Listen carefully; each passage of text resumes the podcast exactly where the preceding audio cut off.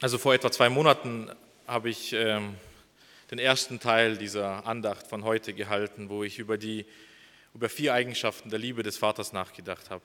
Wir sprachen damals, dass die Liebe des Vaters frei, ewig, unveränderlich und in besonderer Weise für die Gemeinde gilt. Und heute möchte ich ähm, diese Perspektive auf die Liebe Gottes vertiefen und mit einer Stelle, die wir im 1. Korintherbrief finden, Kapitel 13, von Vers 8 bis 10. Der 1. Korintherbrief, Kapitel 13, Vers 8 bis 10.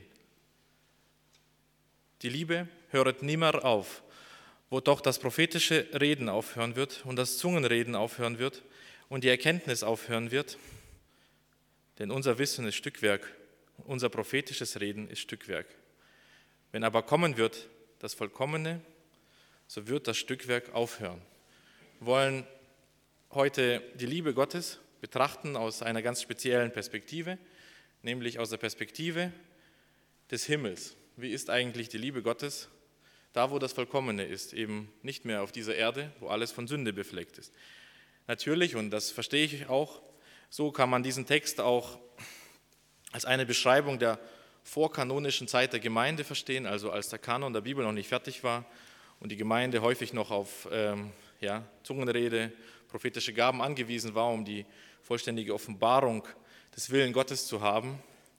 Und sozusagen das Vollkommene wäre dann mit dem Wort Gottes gemeint. So wird das sehr häufig, dieser Abschnitt, erklärt. Aber im Rahmen des ganzen 13. Kapitels vom Korintherbrief muss man auch eingestehen, dass Paulus auch eine zukünftige Perspektive der Gemeinde hat. Irgendwann ist die Gemeinde vollkommen und dann wird das Stückwerk aufhören. Und besonders auf diesen Gedanken möchte ich stehen bleiben. Wie wird also die Liebe sein, die wir in der Gegenwart Gottes erleben werden? Wie wird Gottes Liebe sein, die wir im Himmel erleben werden? Entsprechend ergeben sich für heute drei Punkte. Wie werden wir die Liebe im Himmel erleben? Dann werde ich versuchen, eine Definition von Liebe zu geben. Und dann wollen wir noch über ein paar Anwendungen darüber sprechen, was die Erfahrung bringt, dass Gott Liebe ist. Zum Ersten also, wie erlebt man im Himmel die Liebe oder wie werden wir und alle Geretteten im Himmel die Liebe erleben? Zunächst und als erstes, dort im Himmel werden wir wirklich die Quelle der Liebe haben, nämlich Gott persönlich.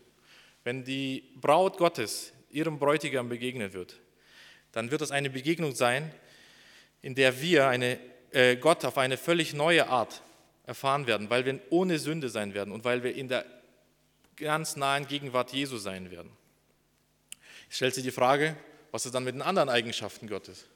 Gott ist ja auch allmächtig, Gott ist allwissend, Gott ist gerecht und heilig. Und hier ist es wichtig, dass Gott alle diese Eigenschaften immer in vollem und unendlichem Maße ist. Also er ist nicht zum Beispiel heute ähm, voller Liebe und morgen ist es vor allem Gerechtigkeit und das wechselt sich so ab. Oder sind nur einzelne Eigenschaften, die nur einen Teil seines Wesens ausmachen, sondern sein ganzes Wesen ist voller Gerechtigkeit, ist voller Liebe. Und das bedeutet wiederum, dass wenn es heißt, dass Gott Liebe ist, er ja auch gleichzeitig allmächtig ist. Und weil er allmächtig ist, ist seine Liebe unendlich groß. Gott ist Liebe, ja, aber er ist auch allwissend. Und deswegen ist seine Liebe einfühlsam und immer passend. Gott ist Liebe, aber er ist auch allgegenwärtig. Und deswegen ist seine Liebe nicht auf einen Zeitraum oder einen Raum begrenzt, sondern hält für alle Zeit. Gott ist Liebe, aber er ist auch gerecht und deswegen wird kein Falsch und kein Fehler in seiner Liebe sein. Gott ist Liebe, aber er ist auch souverän und deswegen wird seine Liebe echt und wahr sein. Und diese Eigenschaften der Liebe werden wir ganz nah erleben in der Gegenwart Jesu Christi. Es ist sogar so, dass die Versammlung der Heiligen im Himmel nicht einmal einen Tempel mehr brauchen wird, weil Gott dort der Tempel sein wird. Und das zeigt uns, dass jeder Tempel und jede Versammlungsstätte auf dieser Erde, in der Gott im Zentrum ist, nur ein Vorgeschmack das dessen ist, was wir im Himmel erleben werden. In ganz besonderer Weise ist es auch deswegen so, dass Gott Liebe ist, weil Gott unabhängig von uns Menschen Liebe ist. Gott ist nämlich die Quelle des, der Liebe und als es noch keine Kreatur und keinerlei Schöpfung gab, war Gott der Liebe, die in unendlichem Maße überfließt. Warum? Weil Gott der Vater in unendlicher Weise vor Grundlegung der Welt seinen Sohn geliebt hat. Und weil Gottes Sohn auf diese Liebe selbst wiederum mit seiner Liebe völlig und vollkommen geantwortet hat. Das lesen wir sogar schon im Alten Testament, betrachten wir zum Beispiel Psalm 45, Vers 8. Dort heißt es, du liebst Gerechtigkeit und hassest Frevel, darum hat dich Gott, dein Gott, gesalbt mit Freudenöl wie keinen deiner Gefährten. Hier wird von zwischen zwei Göttern sozusagen unterschieden, obwohl es doch nur einen Gott gibt, also die zwei Personen der Gottheit. Und sie sind in ewiger Harmonie und wir werden das im Himmel in einer Weise erfahren, von der wir heute nur einen Vorgeschmack haben, weil wir oftmals durch Sünde und durch Leid ein, äh, und durch Versuchungen und viele andere Erfahrungen und auch durch unsere Unvollkommenheit einfach begrenzt sind in unserem Schauen dieser Liebe. Aber wenn das Vollkommene kommt, dann wird das Stückwerk aufhören. Die Beziehung des Vaters zu seinem Sohn ist etwas, was die ganze Bibel durchzieht. So ist der Sohn Gottes der einzige, von dem Gott mehrfach gesagt hat, dies ist mein lieber Sohn, an dem ich wohlgefallen habe. Und Jesus, als er gebeten wurde, ein Zeichen zu zeigen, warum er der Gesandte Gottes ist, hat vor allem auf seine Liebe zum Vater verwiesen. Was ist nun mit dem Heiligen Geist, der dritten Person der Dreieinigkeit? Da lesen wir einen ganz interessanten Vers in Römer 5, Vers 5. Die Liebe Gottes ist ausgegossen in unsere Herzen durch den Heiligen Geist, der uns gegeben ist. Die Beziehung, die Gott in dieser Liebe ausübt, die gießt sich aus oder entwickelt eine Beziehung zu uns oder zur Gemeinde, vor allem eben durch das Wirken des Heiligen Geistes. Die Liebe Gottes ist ausgegossen. Das zeigt einfach, dass es eben, man würde hier einen Feuerwehrwasserschlauch vielleicht aufmachen und den ganzen Boden fluten. Das ist eine ganze Menge und eine große Fülle. Diese Liebe können wir nicht produzieren und wir können sie auch nicht erfassen. Aber wenn der Heilige Geist in unser Herz kommt, dann wird sie in reichem Maße ausgegossen. Das bedeutet auch, dass wir im Himmel die Liebe auf perfekte oder vollkommene Weise empfangen werden können. Hier auf der Erde verblenden uns eben Sünde, Leid, Kummer und auch die Anfechtungen Satans und der Welt den Blick auf die Liebe Gottes. Beachten wir, dass eigentlich genau die Liebe Gottes das ist, worauf die Anfechtungen Satans abschließen. Diese Frage, ist das wirklich ein Gott der Liebe, ist eine seiner Lieblingsversuchungen Satans. Er hat sich schon auf viele Auserwählte des Herrn angewendet und versucht, selbst auf den Sohn selbst, richtig? Er hat zu ihm gesagt, bist du Gottes Sohn? Wieso bist du dann in der Wüste?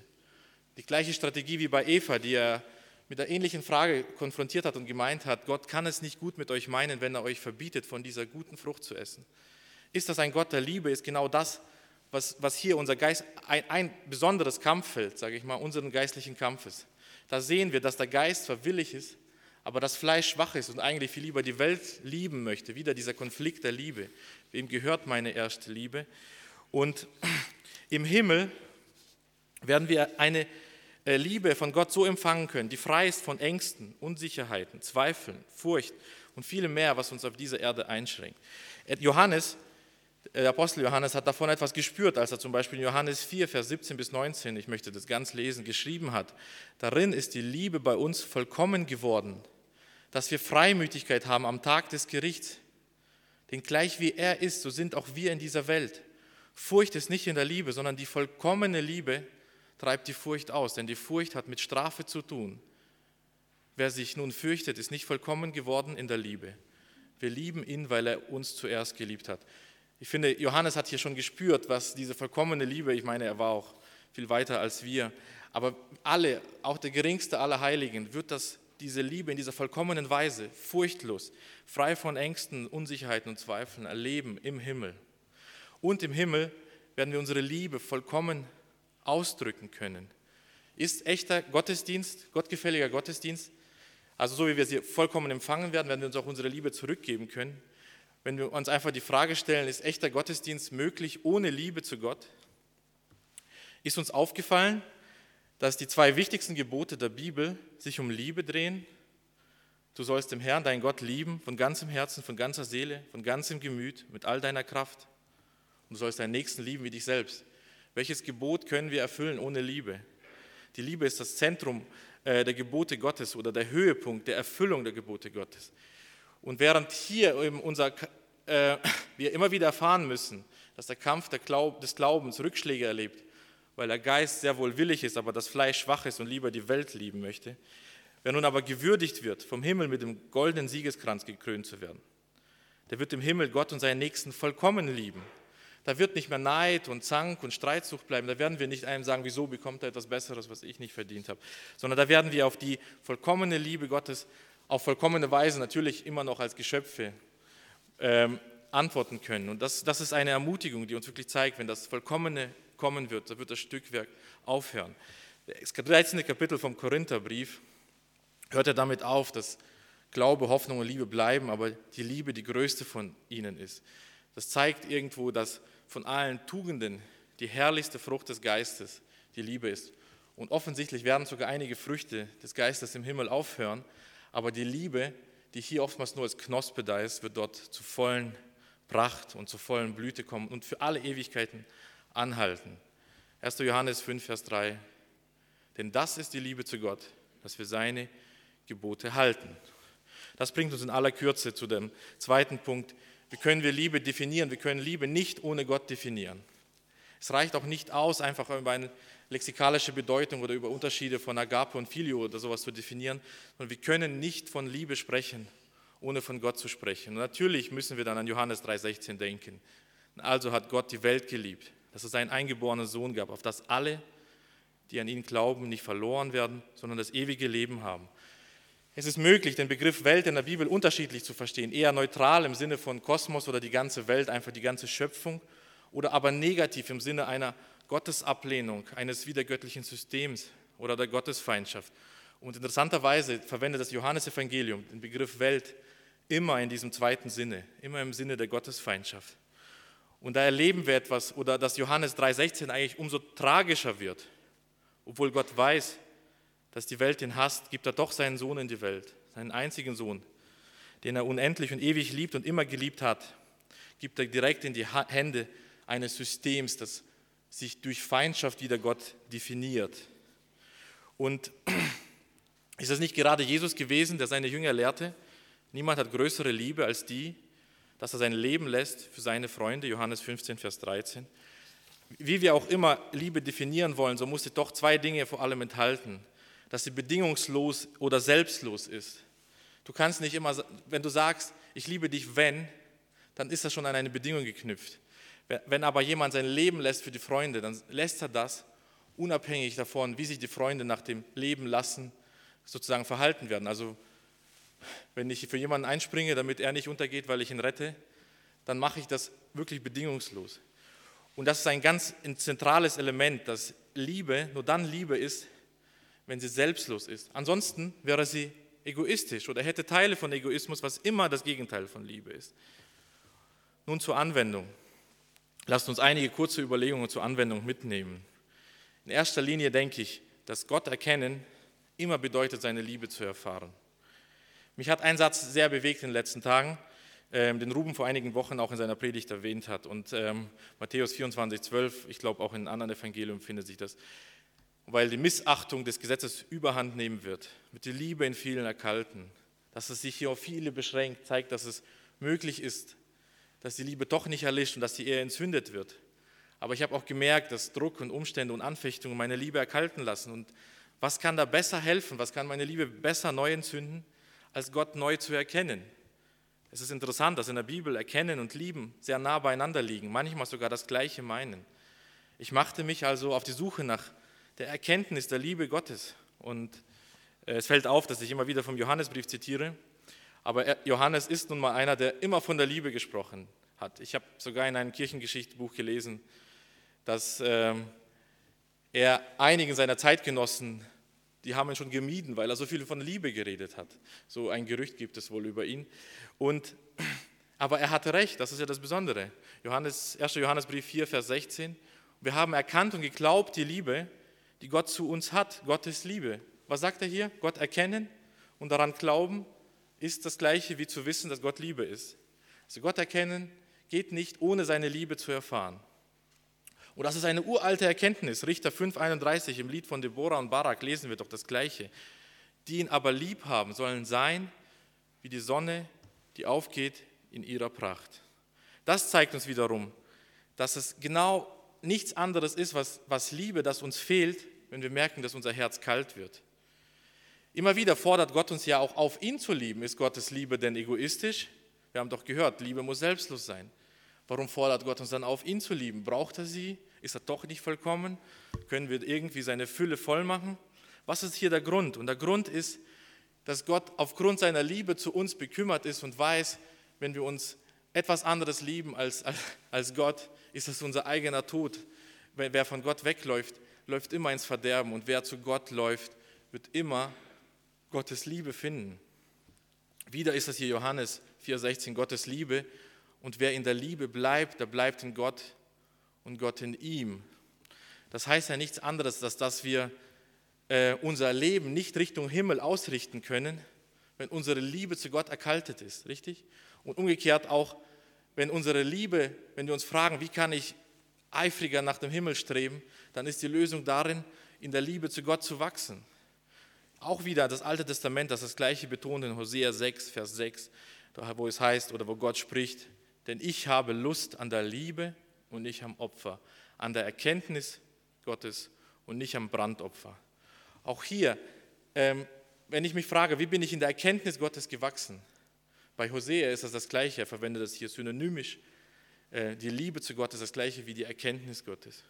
Was zündet also unsere Liebe zu Gott besser an als die Erkenntnis der Liebe Gottes, wie so ein, wie so ein Kreis?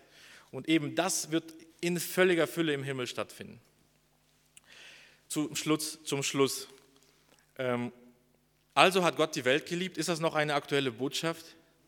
Ist es nicht so, dass Menschen, wenn man ihnen sagt, weißt du, Gott liebt dich bedingungslos, eigentlich entweder zynisch reagieren und sagen, was, das soll ein Gott der Liebe sein, der zugelassen hat, dass ich das und dies und jenes erlebt habe, oder gleichgültig reagieren und sagen, ja, wenn Gott Liebe ist, dann wird er mich ja so annehmen, wie es ist. Vergebung scheint ja seine Arbeit zu sein. Warum sollte ich mich dann noch ändern? Es gibt aber den dritten, gesegneten Weg, das ist der Weg des Glaubens, auf die Liebe zu reagieren. Und das wünsche ich mir, dass wir diesen Weg einfach aufs Neue entdecken. In, in der Vorbereitung bin ich darauf gestoßen, dass, oder besser gesagt auf die Schriften der Puritaner gestoßen und ich habe erwartet, weil es gilt ja als eine Zeit, die besonders so heilig war und evangeliumszentriert, dass die sehr strenge Bücher voller Ermahnung geschrieben haben über Heiligung.